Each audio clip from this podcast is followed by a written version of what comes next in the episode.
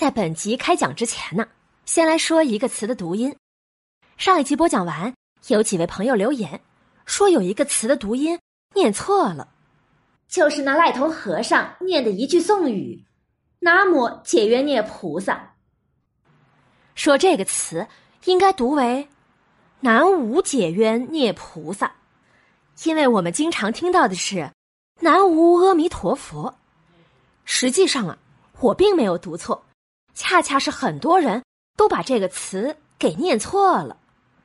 南无是佛教信徒一心归顺于佛的用语，意思为致敬、归敬、归命，常用来加在佛菩萨的名称或者经典题名之前，表示对佛法的尊敬和虔信。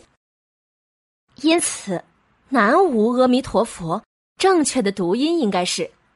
南无阿弥陀佛，不能念成南无阿弥陀佛。在这里呀，给大家特别提醒一下，千万不要念错了，会让别人笑话的。好了，言归正传吧。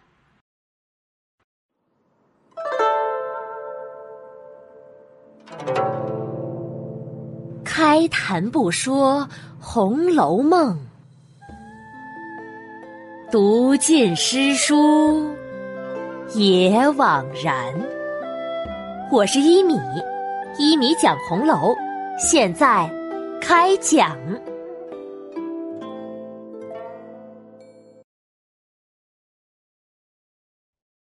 第一百三十七集：佳慧的牢骚。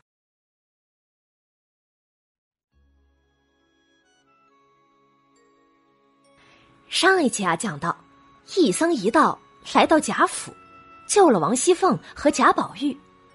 过了三十三天之后，两个人呐都恢复了正常，特别是宝玉，不但身体恢复了，而且强壮了，就连脸上被烫的疤痕也消除了。身体好了以后啊，宝玉仍回大观园怡红院中去住，不在话下。镜头一转，咱们来看看宝玉身边的其他人。宝玉生病的时候，贾云那是比较辛苦的，他每天带着小厮做更看守，昼夜在贾府的内宅里。因此啊，宝玉身边的丫鬟贾云倒是都渐渐的熟悉了，特别是对红玉，贾云更是有心想接触。红玉呢，也时刻关注着贾云。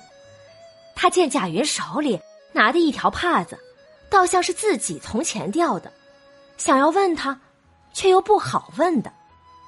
后来赖头和尚、跛足道士来了一趟，把贾宝玉、王熙凤给治好了。这样一来，自然就不需要男人来守夜了。贾云呐，依旧回去负责种树监工。等贾云走以后，见不着了。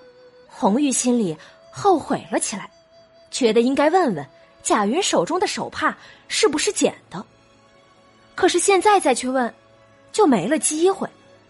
一来不方便，二来自己一个女孩子主动去找男孩子，也怕别人猜疑。但是想放下不管吧，又心有不甘。这天，红玉躺在屋里，还在想着这事儿。正犹豫不决、神魂不定之际，忽听窗外有人在问：“姐姐在屋里没有？”红玉听了，从窗眼内往外一看，原来呀是本院的小丫头佳慧在外面呢。我在屋里呢，你进来吧。佳慧听了，跑了进来，坐在床上，笑嘻嘻的：“ 小红姐姐，我今儿运气真好。”啊，遇到什么好事了？刚才呀，我正在院子里洗东西呢。宝玉叫往林姑娘那里送茶叶，说什么是外国进贡来的茶叶，说林姑娘喜欢吃。花大姐姐就把差事交给了我，让我送去。我到了潇湘馆，你猜我遇到什么了？我呀，可巧碰到了老太太那里的人给林姑娘送钱，林姑娘把钱。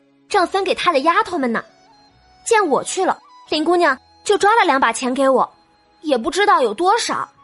你替我收着吧，我老是丢东西，放在姐姐这里还安全些。说着，佳慧便把手帕子打开，把钱倒了出来。好好好，数数，看有多少，我替你收着。红玉说着，替他一五一十的数了数，收了起来。佳慧又关心起红玉的身子来。小红姐姐，你这阵子心里到底觉得怎么样呀？我看你老是无精打采的。依我说呀，你不如告个假，回家住两天，请一个大夫去瞧瞧，吃两剂药，保准就好了。嗨，哪里的话，我又没病，好好的回家去做什么？哎，我想起来了，林姑娘生的弱。她时常吃药，干脆你就向她要些药来吃，也是一样的。胡说，药哪里能胡乱吃的？唉，可是你这也不是长久之法呀，老是懒得吃、懒得喝的，拖的时间久了可不好。怕什么呢？早些死了，倒还干净些。呸呸呸呸呸！好好的，怎么说这些不吉利的话？唉。你哪里知道我心里的事儿啊？佳慧年纪小，确实不懂红玉的心思，点头想了一会儿，又打抱不平起来。唉，这个地方也是难干，就像昨儿老太太因宝玉病了这些日子，说跟着服侍的这些人都辛苦了，如今宝玉身上好了，就要按照功劳大小来给赏赐。我呢，年纪小，没干什么事儿。没赏赐，我也不抱怨。可是姐姐你呢，怎么也就没在赏赐名单里呢？我心里替你不服。比比其他人，袭人呢，对宝玉那是尽心尽力，他得的最多，也是该的。说句良心话，谁还敢和他比呢？平日里啊，他是最殷勤小心的。再说了，便是不殷勤不小心，凭他对宝玉的好，也是别人比不得的。可气的是，晴雯、启先他们这几个竟然都算在上等赏赐里了，凭什么呀？难道是仗着谁的脸面，众人捧着他们几个？你说可气不可气？红玉轻哼了一声，哼，也犯不着和他们置气。俗话说得好，千里搭长棚，没有个不散的筵席，谁能守着谁一辈子呢？不过三年五载。个人干个人的去了，个人走个人的路，那时候谁还管谁呢？这两句话呀，不觉触动了佳慧的心肠，想着迟早要分别，佳慧不由得眼圈就红了，可是又不好意思好端端的哭，只得勉强笑着：“哎呀，你这话说的是个理儿，可昨儿宝玉还说，明儿。”要怎么样收拾房子？怎么样做衣裳？倒像大家几百年要待在一起呢。哎，可惜，却不能哦。红玉听了，冷笑了两声，刚要说话呢，只见一个未留头的小丫头走了进来。这未留头，我们说过，也就是不到十岁吧。这个小丫头手里呀，拿着一些花样子和两张纸。对红玉一扬，这是两个样子，叫你描出来呢。说着，向红玉掷下，回身就跑。红玉向外追问：“喂，倒是谁叫我描的呀？也不说完就跑，难道是谁蒸下了馒头等着你，怕冷了不成？”那小丫头在窗外远远的抛来一句：“是启大姐姐说的。”说完。咕咚咕咚就跑了。红玉呀，气不打一处来，赌气的把那样子置在一边，嘟囔着向抽屉内来找笔。可找了半天，都是秃了的。哎，前儿有一支新笔，放在哪里了？怎么一时想不起来了？一面说着，一面出神。想了一会儿啊，苦笑了一声。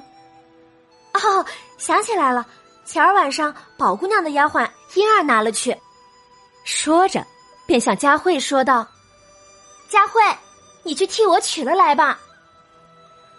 花大姐姐还等着我替她抬箱子去呢，你自己取去吧。她等着你，你还坐在这里瞎聊。我如果不叫你去取东西，你也不走。哼，坏透了的小蹄子，快滚！”说着，把佳慧推了出去，自己也出了房，离开怡红院，径直往宝钗住的恒芜院去。红玉刚走到沁芳亭畔，迎面遇到一位老嬷嬷，气呼呼的走来。这人是谁呀？且听下回分解。本集中啊，我们要注意一个细节，那就是佳慧去林黛玉那里时，正遇到贾母派人来给黛玉送钱。这个钱是什么钱呢？这个钱呢，应该是黛玉月钱以外的钱，是贾母单独给黛玉的。为什么这样说呢？因为月钱是王熙凤来发的，不应该是贾母来给。从这一点呢，我们可以分析出两种可能：一种是贾母疼爱黛玉这个外孙女，会经常给她私房钱的；第二种可能就是我们以前分析过的，那就是。林如海的家当交给了自己的岳母贾母，所以贾母每月会从林如海的家私中拿出一部分来给林黛玉花的。因此，我们也说过，林黛玉才是贾府中的隐形富豪。另外，从林黛玉见到佳慧来就抓了两把钱给他的这个细节，我们也能看到林黛玉的另一面，那就是做人洒脱，不看重金钱。好了，今天就讲到这里了。免费播讲，欢迎转发。晚安了，朋友们，再见。